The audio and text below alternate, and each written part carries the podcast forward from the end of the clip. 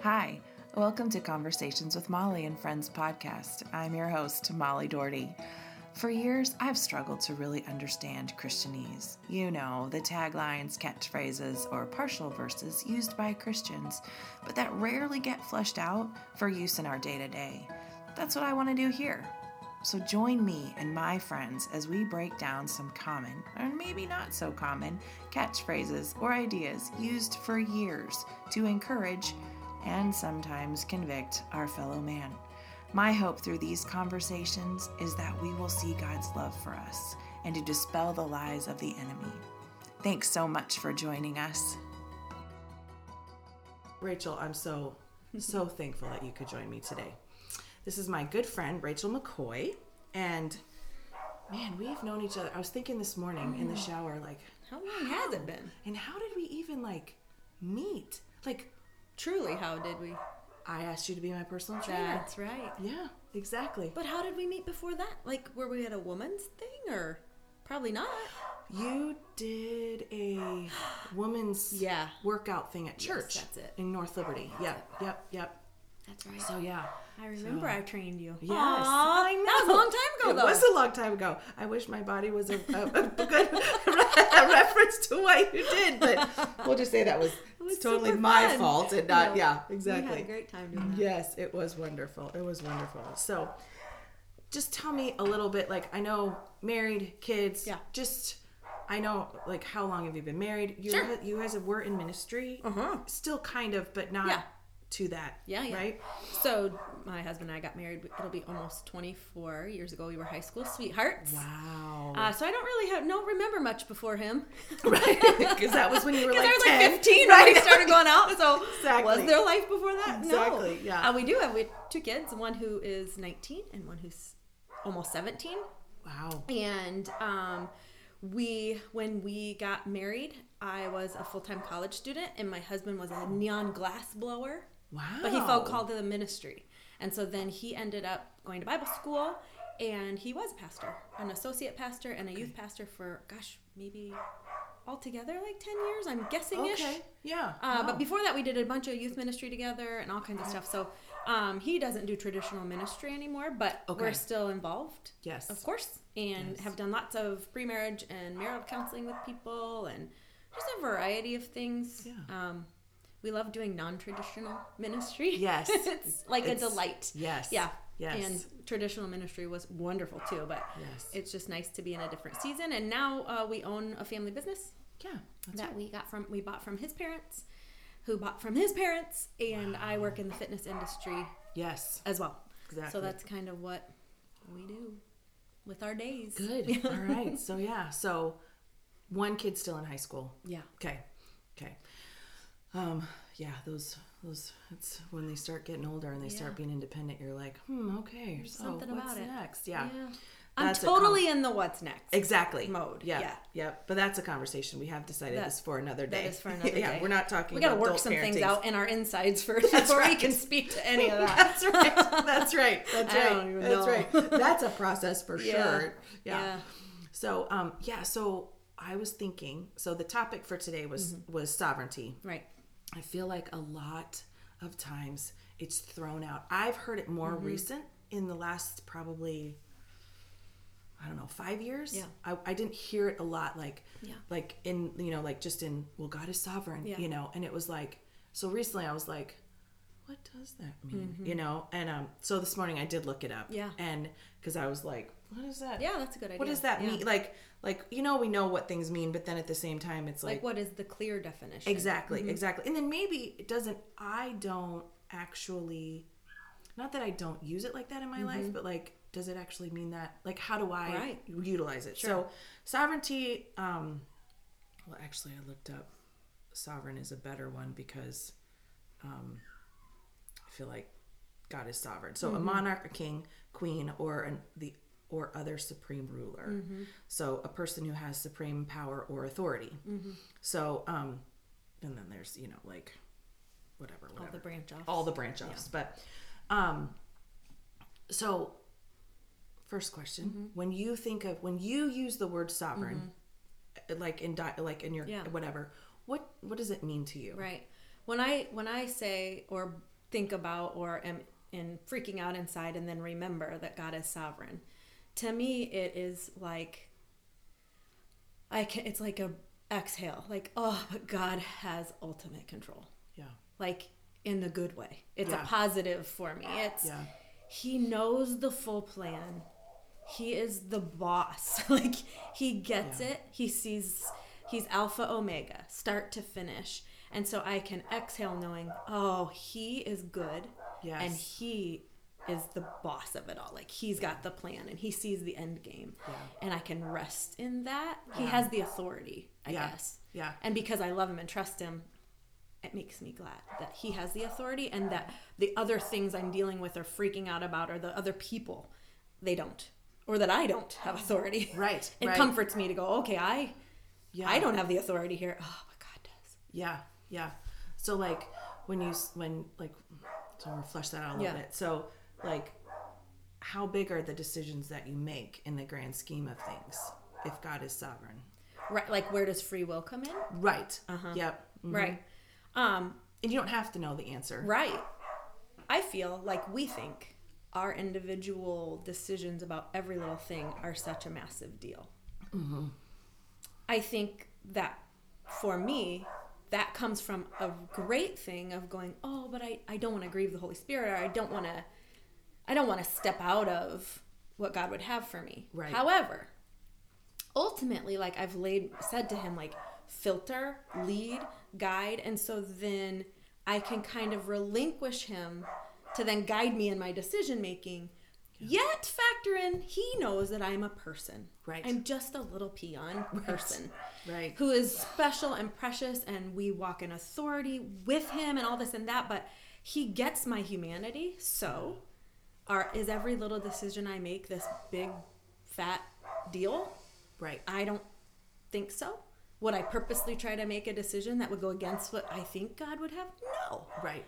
but i don't think we have it right when we look at ourselves and con- consider the amount of authority and or control we have over what happens Right. Right. Um, yeah. That's good. and I also appreciate his free will because my husband said this one time. My husband is the king of analogies. He's like, I feel like, and I don't know if this is theologically lining up or not, but this is a great analogy for Yeah. me. It's like being on a cruise ship. Like, we're on this big ship, and we've said, Jesus, be the Lord of our lives. Yeah. We're humans. We make mistakes, but be the Lord, be the center of our lives. Now, that ship is going from port A to port B. Right. But is everything we do on that ship does that impact where we're going necessarily? If I eat eggs for breakfast or fruit for breakfast, right. the ship's still going to port B. Right. If I, you know, maybe do, do I want to swim or lay out? Like, does every little thing mean Right. such a big deal? Right. Um, I would say no. Yeah, yeah. I think God would say, "Hey, man, do your best and have a great time on that ship." Yeah. And my heart's desire would to be would be to honor Him while I'm on the road Yeah. or on the boat. On the boat. Yeah. Yeah. Um, I love that. But the ship's going Where it's going. where God said it's going, Right. and I can trust that. Right. So Yeah. that helps me sometimes when I start taking everything so, making everything such a big deal. Yes. Some I think Yeah. sometimes we forget how I forget how small I am Yeah. and how in the grand scheme of things like but yet not to, you know, that's such that tension, right? Of like yes, I matter, Mm-hmm. Of course. but like I God is ultimately going to if if I give him control, Mm-hmm. Yeah. he will take control. But if I don't give him control, then he will he will Allow you. concede to my control, right? right. And so he's not going to like Yeah, you're not pull on a something leash. out of Yeah. your hand. You know what I Right, mean? Like right. Mm-hmm. that kind of thing. So yeah, so that's good. Yeah. And so what are ways you've interpreted this before God gave you clarity? Mm-hmm. Do you feel like you've always kind of felt this way? Like obviously there's always aha moments as we mature, as we get older, and then Mm-hmm. uh, Yeah. as we mature in our relationship with God, yeah. right? I'm not sure. I don't think I always felt this way. I think I used to take more upon myself and give God less trust and Oh. I think maybe He expected me to figure it out. Sure. And then um, there's just little times along the path of my life where I feel like revelation has happened. For example, having children and going, Oh, you're a good father. And because you're a good father, I get it. You, I don't expect my two year old to ride a bicycle. Right. So you get that about me too, Lord. Like you look at me and you see where I'm at Yeah. and you know what I am capable of and what I can't do yet. Right. And I'm leaning towards you, I'm leaning into you, Yeah. but you don't expect me to be way down the levels of development that uh, in areas I haven't traveled yet or Right. things I haven't experienced yet. Like he has a hel- he's a good dad. Like he has a healthy expectation of what I can manage or what I can figure out. And I think when I was younger, I thought I needed to figure more of that out for myself. Yeah. I was less okay with being like, I don't know the answer. Now I'm a lot more like, I feel like I say that all the time. Oh, right. I know. I know. I don't know. I don't know. Uh, I Yeah. thought I knew. I'm Yeah. not quite sure how that plays out. Yeah. Put that on the list of questions to ask the Lord when I get to heaven because Right. that list is like really growing Right. as I live longer and longer. Yep. Um, Yep. but I know that having children kind of impacted my view. God is the best father. Yeah. And he's not human. So, I mean, his ways are higher than our ways. It's not that he would see everything the way that I see it, but I believe his heart towards us is like of grace. Mm-hmm. Yeah. And I, oh, how precious you are that you care, honey, Yeah. what I think. Yeah. And he's not just waiting for us to make the right decision all the time. I think he just is there to nudge us Yeah. Yeah. and let us learn Amen. because a good parent lets you learn. Right, know? exactly. Yeah, exactly. There, there's the things Yeah. that he can teach us, Yeah. and then there's the things, and I think we're all individual in our personalities. I think some of us do have to Mm-hmm. learn as we go, and some of us weren't learn by watching other Yeah. people Right. fall, you Yeah. know, or not fall, but like what they go struggle. through, Yeah. right? Mm-hmm. I tend to be that kind of person. Like I tend to wa- not want to learn the hard way. Right. That's my wiring. Right.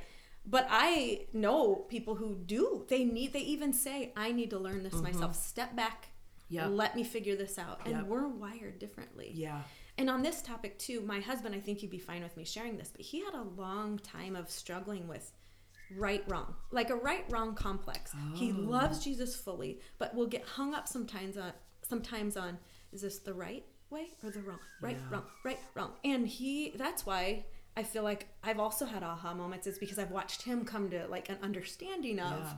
not everything is such a big right wrong deal. Right. There's so much that isn't yeah, and you can Yeah. walk in freedom and also relax knowing hey you've surrendered your life to christ he will lead you if you mess up guess what he's big enough to come and let you know yeah. and Mm-hmm. he's kind Yep. Yep. Absolutely. Amen. That's good. That's good. Is there a way you apply this to your day to day? well i mean i feel like i'm applying god's sovereignty all the time because i feel like i've been going through a really tough season of life Mm-hmm. and everybody has in some ways but a lot of days i'm telling god how i feel and it's Mm-hmm. not nice things Yeah. and some of it is directed towards God. Hey, don't appreciate it. Yeah. Hey, I read this Bible verse, but I don't see that today. Right. So, what are you doing? Right. And in my expression to God, my heart is for Him. My mind, my thoughts, my feelings don't always line up with what He said Right. or what I know, he, Right. but my heart is for Him. So, Yeah. He's not threatened by Right. me expressing i don't like what you're doing i don't like that you're not doing what i asked you said this and i don't see that and i don't get how it's gonna work Yeah. he is not freaked out by that and that comes down to the fact that he is sovereign like he's he gets it Yeah. he also wired us like he made us human with emotions with feelings Yeah. knowing we were gonna struggle and so i rely upon the sovereignty of him at the end of my fit Yeah. i say but lord you i'm gonna cry Yeah. you are sovereign. You know the end. Yeah. And I can trust you. And even though it's hard, I trust you. Yeah. And you have the better, your plan is better than mine. Amen. And it might not always mean my days are always comfortable. Right. But just a news flash the world doesn't revolve around my comfort or what I want to see. Like there's so much more. Yeah. And Yep. at the end of the day, I can relinquish that Yeah. and say, yeah.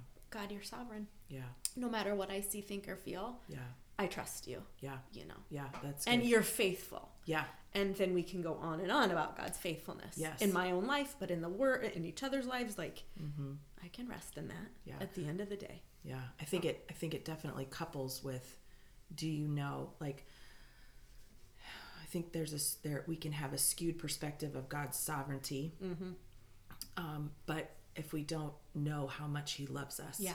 then there's it's it's because this is Yeah. how I felt, right? Like I didn't know how much God loved Yeah. me, and so His sovereignty was was I didn't under therefore I didn't have the understanding Mm. Yeah. of how much His sovereignty was actually for me, Yeah. and not to be a heavy-handed father, Mm-hmm. Yeah. right? Disappointment and all Yeah, that kind sure. of stuff. So, yeah, la this morning I I was I woke up at like four o'clock, and of course I was like, oh, I have this thought, and um, um, and I don't know, I don't know. I'll read it to you, but it, it the sovereign, sovereign God. It feels like a juxtaposition for me. He's all powerful, but he wants to hear about my troubles. Yeah. This is a hard. This is hard for me to make sense out of because it feels like there was a someone said a long time ago he created mountains and universes and the sun and the moon and the stars and j- Mm-hmm. Yeah. you know all of the things and then he looked at the world and thought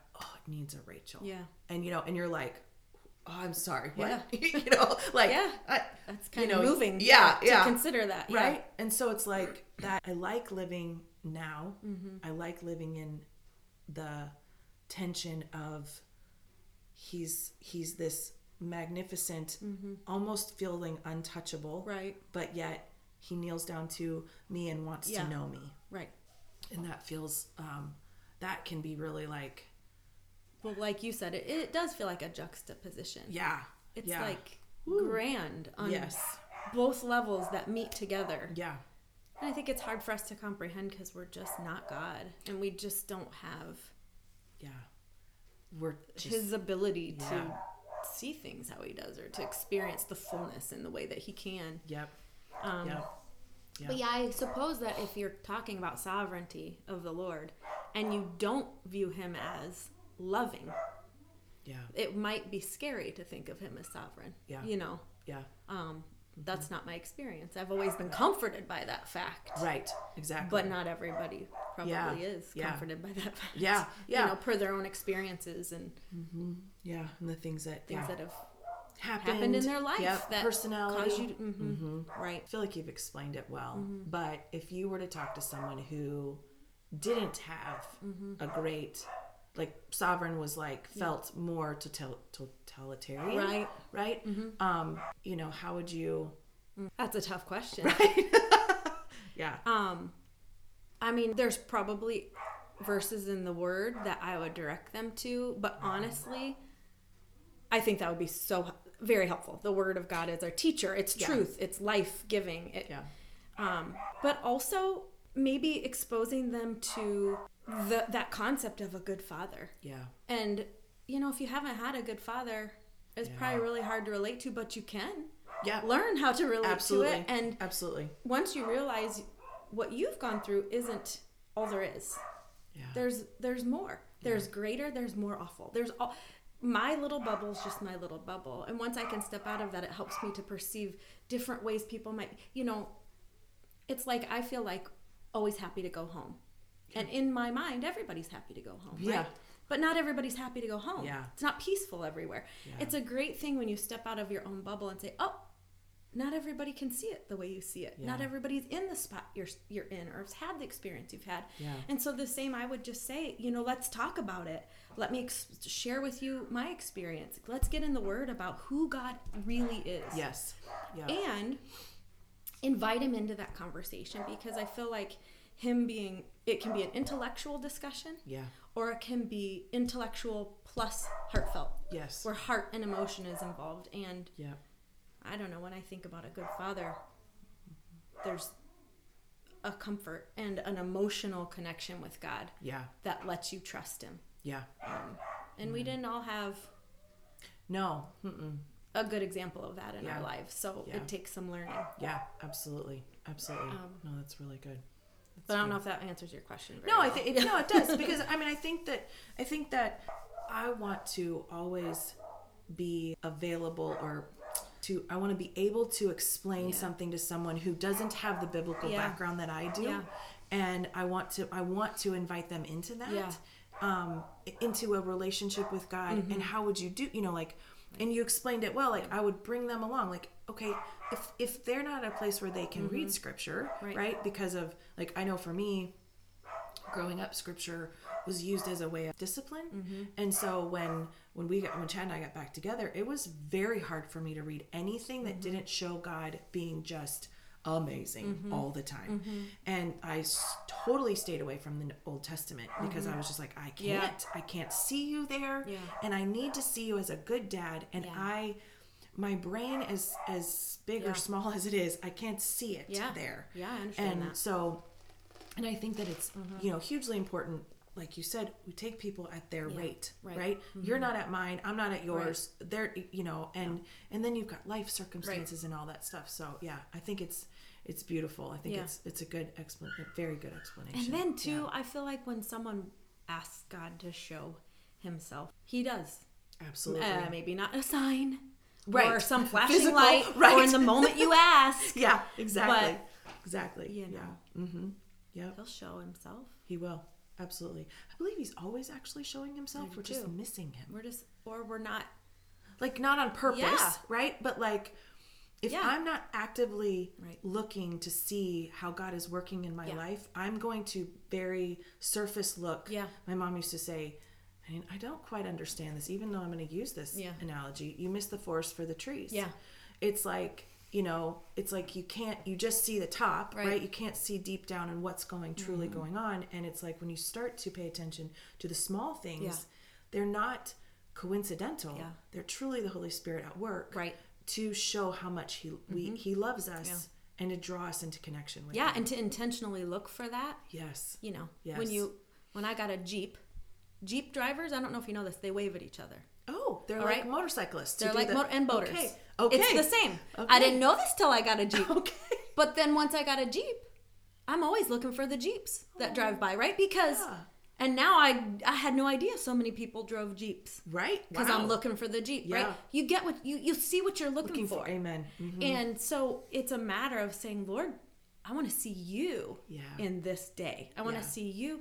And doesn't mean you have to be a fruitcake.